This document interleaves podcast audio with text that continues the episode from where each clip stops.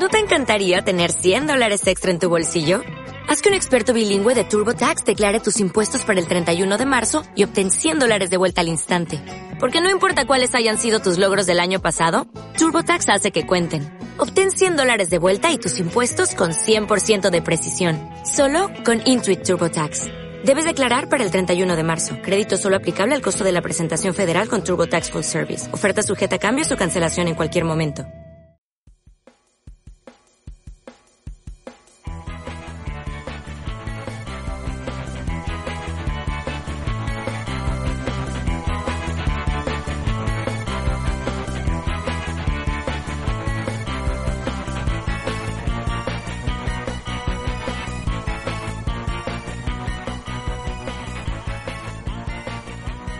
Bienvenidos a Infovegana, vuestro podcast de información y noticias veganas.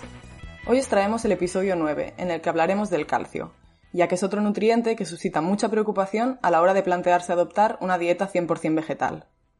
Empecemos explicando qué es el calcio y qué funciones desempeña en el cuerpo humano. El calcio es el mineral más abundante en el cuerpo humano. Su función es constituir y mantener la estructura ósea, y por ello el 99% del calcio de nuestro cuerpo se localiza en huesos y dientes. El 1% restante se encuentra en tejidos y fluidos corporales, y es fundamental para otros procesos biológicos, como el metabolismo celular, la transmisión del impulso nervioso, la contracción muscular y la coagulación de la sangre. De hecho, estos procesos son tan importantes para la supervivencia que ante bajos niveles de calcio el cuerpo se adapta extrayendo calcio de los huesos y utilizándolo para poder desempeñar estas funciones correctamente. Teniendo en cuenta su relevancia biológica, el calcio es uno de los nutrientes a los que debemos prestar atención si nos interesa preservar nuestra salud, independientemente de la dieta que sigamos. Sin embargo, es cierto que tradicionalmente se ha asociado la ingesta de calcio al consumo de productos animales, especialmente lácteos. Por ello, la principal fuente alimentaria de este nutriente en dietas occidentales tradicionales suelen ser los lácteos, lo que hace que al adoptar una dieta 100% vegetal y eliminar el consumo de estos productos nos preocupemos por nuestra salud y especialmente por nuestros huesos. Algo que incrementa con la desinformación y la fuerte presión del lobby de los lácteos, para hacernos creer que consumir leche es imprescindible para la salud ósea y para la prevención de enfermedades como la osteoporosis. El objetivo de este podcast es desmentir los falsos mitos en torno al calcio y facilitar información veraz a quienes estén planteando adoptar una dieta basada en plantas, pero esta preocupación está actuando como un impedimento. Así pues, veremos cómo con una dieta vegana se pueden cumplir fácilmente los requerimientos nutricionales de calcio. Actualmente la ingesta diaria recomendada de calcio en España se establece en 900 miligramos para adultos y 1000 miligramos para hombres mayores de 60 años y mujeres mayores de 50. Estos valores se establecieron teniendo en cuenta que los lácteos son su principal fuente de calcio en la dieta y que su absorción en estos productos está en torno al 30%.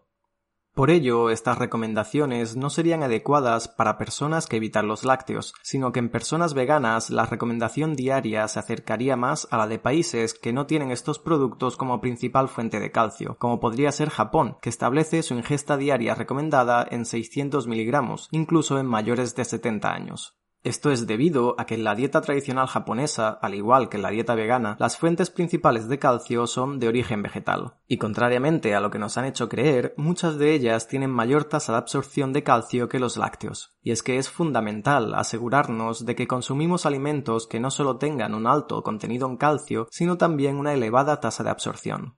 Os vamos a poner unos ejemplos de principales alimentos vegetales para utilizar como fuente de calcio. La cantidad de calcio indicada es siempre basada en 100 gramos de producto. La leche de soja fortificada tiene los mismos niveles que la leche de vaca, 125 miligramos y una tasa de absorción del 32%, resultando en 40 miligramos de calcio absorbido. Las almendras son otra gran fuente de calcio, ya que contienen 286 miligramos, y aunque su absorción es del 21%, obtenemos 61 miligramos de calcio absorbido. Otra gran fuente de calcio puede ser el tofu, con 205 miligramos y una absorción del 31%. También son muy buenas opciones algunos vegetales de hoja verde como la col china o bok choy, con 93 miligramos de calcio y una absorción del 54%, o la col rizada o kale, que tiene 72 miligramos de calcio y se absorbe en un 59%.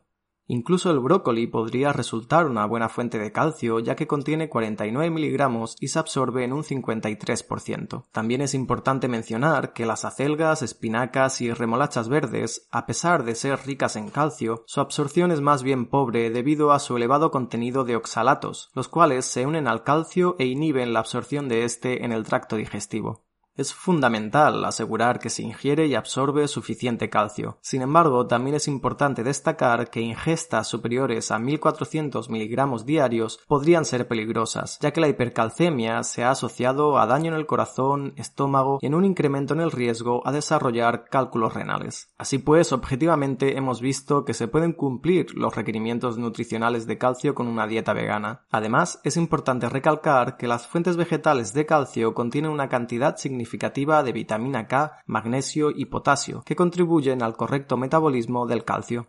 En círculos veganos se ha mantenido durante mucho tiempo la idea de que el consumo de proteína animal podía ser perjudicial, ya que ésta acidifica el cuerpo, lo que obliga al organismo a extraer calcio de los huesos para compensarlo. Por esta razón, se extendió la creencia de que las personas veganas estarían protegidas de enfermedades como la osteoporosis, ya que no incluyen proteína animal en su dieta.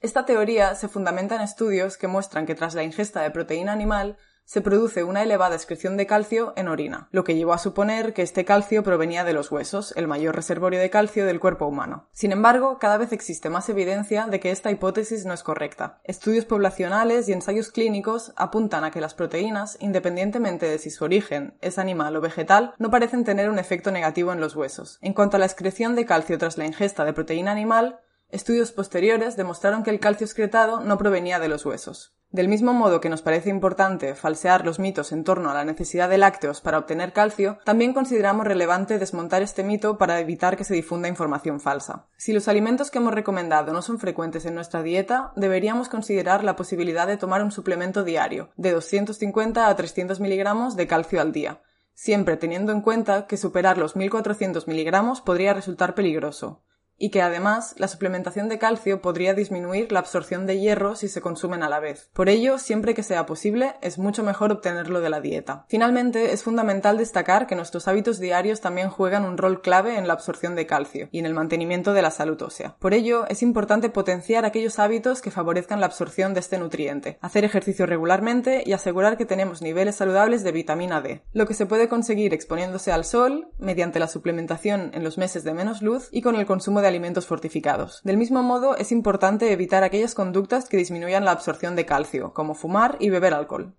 Y hasta aquí el episodio de hoy. Si queréis ampliar la información sobre el calcio o algún otro nutriente, tenemos extensos artículos en nuestra web infovegana.com. Y si tenéis alguna duda relacionada con este tema o con cualquier otro, no dudéis en hacérnosla llegar a través de nuestras redes sociales. Nos encontrarás como Infovegana en Facebook y Twitter y como info-vegana en Instagram Hoy queremos despedirnos con una frase de Moby, un gran músico y activista por los derechos de los animales.